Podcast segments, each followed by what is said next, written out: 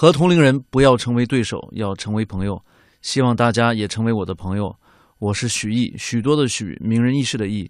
欢迎大家到新浪微博来找我，支持小东，支持嗨青春，谢谢。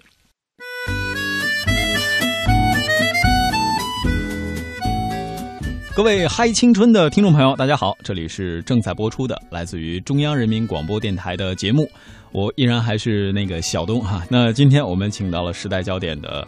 徐老师许毅来和我们大家分享他的个人经历。其实徐老师的身份现在也是时代焦点教育机构的 CEO，是的，嗯，而且徐老师他个人呢有着非常非常传奇的经历，今天呢也把他的这样的。算是加引号的创业故事来到我们节目和大家分享。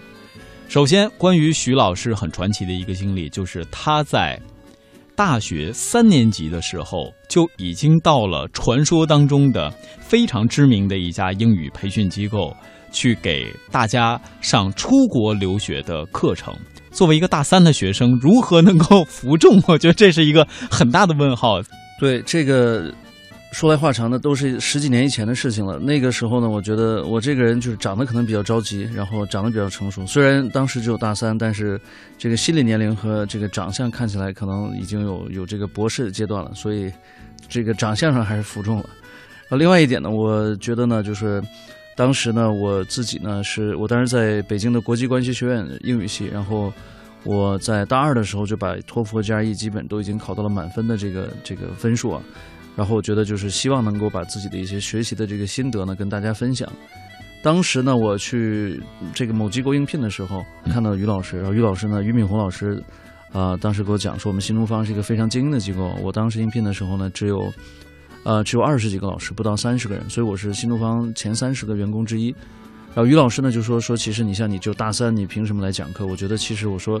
这个英雄不论出身嘛，当然你也不看这个年龄多大才厉害。所以我说我考试基本考到满分，那么我在至少在新东方的这些所有授课老师当中呢，我肯定的成绩也是排在比较前面的。然后于老师就给了我一个这样的一个机会，我觉得这也是对我人生的一个改变。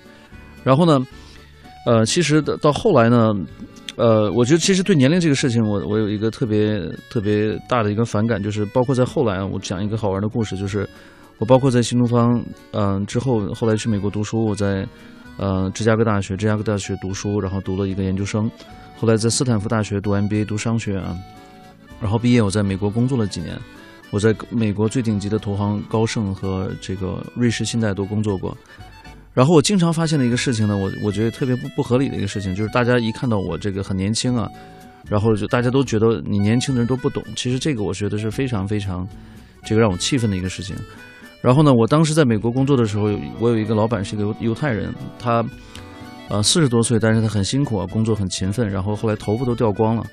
然后他呢，就是我觉得就是用北京话讲就特别有范儿。嗯，他呢这个穿西服呢穿特别。漂亮的这种西服啊，这个袖扣呢，全用那种什么特别特别奢侈的那种袖扣啊。每次去开会的时候呢，都拿着一个破皮包。然后，其实，在华尔街呢，大家喜欢拎那种比较破的皮包，显出自己经验丰富。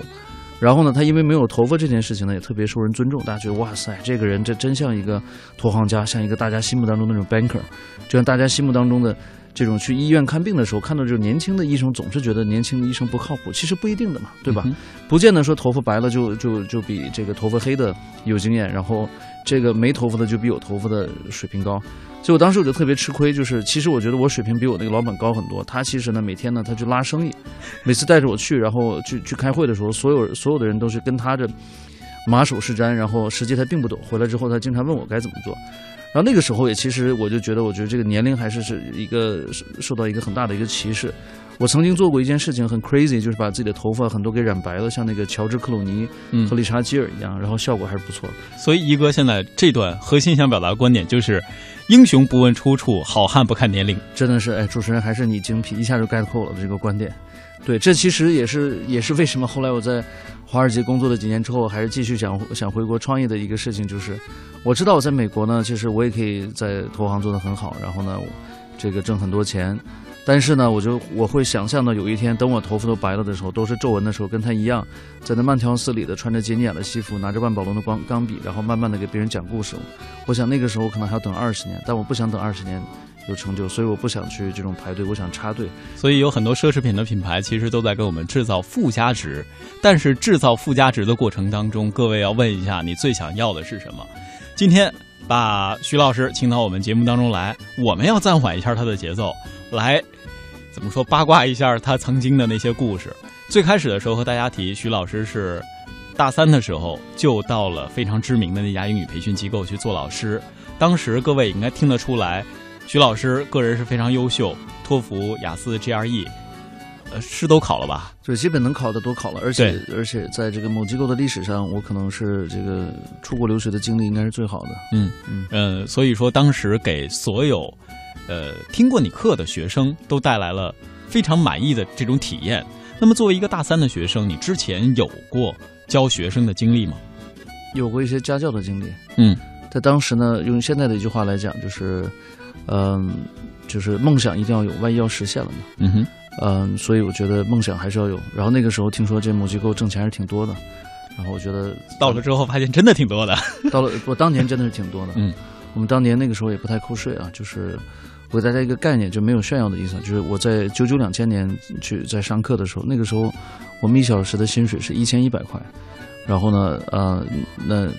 你按一周你工作四十个小时的来算，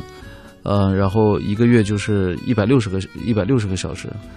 嗯，那一百六十个小时就可以挣一万多块。嗯当时的北京的房子才可能平均也就三四千块。对，所以还是还是挺多的。那么，嗯。你如果上的课多的话，可能还挣得更多。人生的第一桶金就这样开始了，第一勺金啊，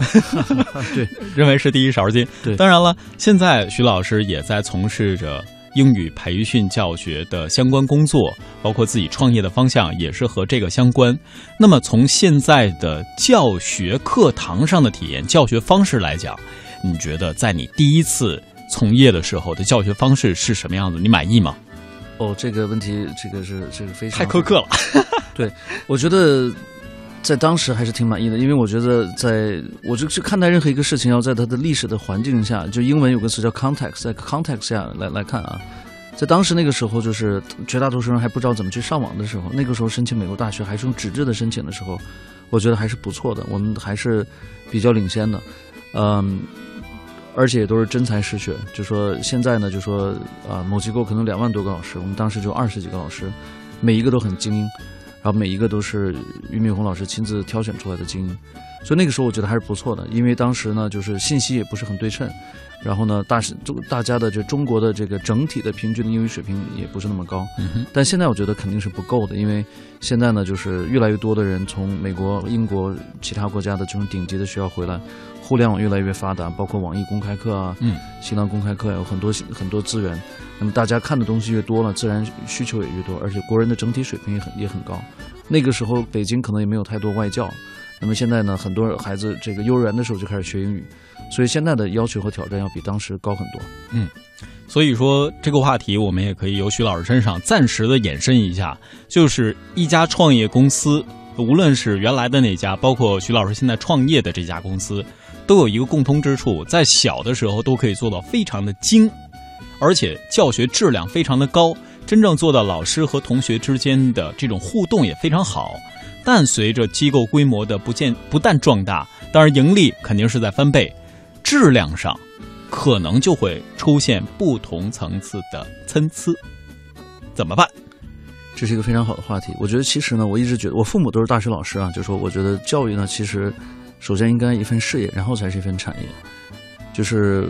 我父母一生也都是这个，就是也是很平平庸庸、很普通的人，他们也没有特别惊天动地的壮举。但是呢，我觉得造福了很多学生，他们真的是用这个自己的血汗、用自己的生命再去再去帮助其他人。我觉得他们是非常伟大的。那么他们其实也有机会去从商啊，或者从事一些更赚更赚钱的事情。但我觉得更是正是这样千千万万的像我父母这样普通的人，普通大学老师、普通的中学老师，甚至普通的扫马路的这些工人和公共汽车上的司机以及售票员，让我们的国家、让我们的社会不那么浮夸、不那么浮躁，然后呢，去这个不断的去前进。他们给我教给我很多东西，他们教给我做人要要要谦虚，要不能是一切都是朝前看。所以呢，我觉得我做这个学校和培训机构的时候，我一定要。这个凭着一个良心的这个一个一个产业。呃，我给我有一个比喻，就是比如说我如果开，如果去有，就是如果开饭店的话，就说至少朋友来了，我知道我们要不能用地沟油等等。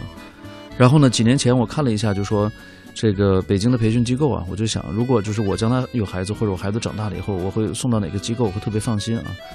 这个我可能要求比较高吧，没有一家我喜欢的，也没有一家放心的。嗯哼，所以这所以这个机构我在想，就说我是给我孩子准备的。我觉得这些机构对于我来讲哈，嗯因为我现在也会接触到一些孩子，他们到很多教学机构，从最小的小龄到大学的这种高端培训都有接触过。做的相对比较好的，他做的不仅仅是课程的传授、知识的传授，还会做到人际上的沟通。他在做一家培训的时候，一部分成本是投入在了课程的教学上，另外一方面也是投入到了人际沟通上。是的，对不起，我再回到刚才一个话题啊，就说其实这个主持人小东讲的一个，就是是不是我们做大了以后，我们的这个质量就会一定下降？我觉得这个问题呢是一个很好的问题，我想再多讲一下。呃，不完全是这样的。其实呢，你像美国的很多大学啊，比如说这个哈佛大学有一万多人，斯坦福有一万多人。那么其实这在一万多人的这种规模下，其实这个学校还是可以保持自己的研究啊，教学质量非常好。所以我觉得是不是大家做事情的时候是一种急功近利的心态，和是不是把它作为教育来来做，还是把它作为一个盈利最大化的产业来做是不一样的。然后此外一点呢，我想说的一点就是，其实像这种网易的公开课啊，还有美国的这种可汗学院等等，他们可以把一两个甚至几个很好的老师呢给他复制下来，把他的内容呢录制成课程。那么这样的话呢，实际上这个网络的录制的这种课程呢，可以原汁原味儿，就像我们今天的这种广播。那么我们无论是一个人听、一百个人，还是一百万人听，大家听到的东西都没有被稀释，听到的东西都是一样的。所以我想，通过科技呢，和通过这个良心的这种品质的保证，还有像你刚刚讲的这种教学研发的投入，还是可以在做大的同时，保证它的这种质量。其实我们想一想，很多伟大的公司啊，其实它的规模都很大，无论是这种这种华尔街最大的这种投行啊，还是很多咨询公司啊、会计师、律师事务、会计师事务所啊，还是比如说医院。其实想医院每天啊进进出出可能有几千人，但是呢，像北京的这些大的医院啊，这个医生呢也都是非常认真负责，也非常有经验，他也不会误诊，或者误诊的几率也比较小，所以还是可以保证的保证的非常好。在我们做节目这一天往前倒，李冰冰不就是在澳洲拍戏吗？结果当地的 doctor 扎点滴扎了无数次，又是没有找到血管，呃，又是回血，整个的过程吧，包括误诊十几天也不让吃整个退烧药啊，乱七八糟的。呃，最后没办法，李冰冰只好回到国内，瞬间就说解决了所有的问题。他说还是国内医生救了他的命。是的，真的是这样。嗯，呃，这儿我再说一下，我这这个我在美国待了八九年，我觉得这个国外的这种医疗体系真的是不如中国的这么有效，因为国内国外是很多专科医生，然后国内呢这种医院呢一个医院会解决所有的问题，而且呢就是对于中国人的这种情况和交交流呢，可能也没有沟通的障碍，嗯，所以我觉得还是这点还是中国要厉害。对，所以我们聊远了。其实聊到这个教学质量上来讲，呃，应该说在早年间的这种发展和现在很多的教育机构的发展，包括可以带入到很多创业公司的发展，它都存在一个问题，就是公司不断的壮大和公司的产品研发的精细化的这个角度会形成一个对立面。嗯那么这个对立面怎么解决呢？我们卖个关子，跟徐老师的对话当中，各位一定会找到一个专门时间的专门答案。我们再把时间暂时发散回到徐老师身上。应该说，徐老师在大三的时候就在那家非常知名的英语培训机构啊赚到了他口中的第一勺金。但普通后辈来讲，那哪是一勺金呢？那是一池子金，就会有这样的感觉。没有没有，一池子都被老板赚走了。对，对我们我们还是只拿了一勺。嗯，我们当时经常开玩笑，就是我们当时上的那种班课都大概五六百人，最多时候一千人。我们当时开玩笑说，就是第一排的那个学生的学费支付了老师的工资，第二排的这个学费支付了这个管理员和房租，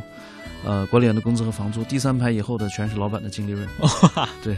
呃，可见可想而知啊，当年的这个模式上，教学模式上，包括盈利模式上，取得了一个很很好的平衡。但是，徐老师，问题来了，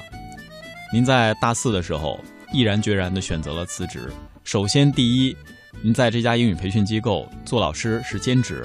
这也是你实现人生价值的第一部分。按正常来讲，如果换作是小东东的话，那很有可能我会做个几年，我多攒点金子，然后我再选择出国。那么当时你就毅然决然放弃了这份工作，又是为什么呢？这些这个问题问得非常好。实际上，呃，我在回答这个问题之前，先给大家讲一个故事，就是人呢应该是做自己长期利益最大化的一个一个决定。我在高盛工作的时候，这个合伙人都经常讲的一句话，就说其实大家认为这种投行家或者金融家都是很贪婪的，但是呢，你不能牺牲短期利益，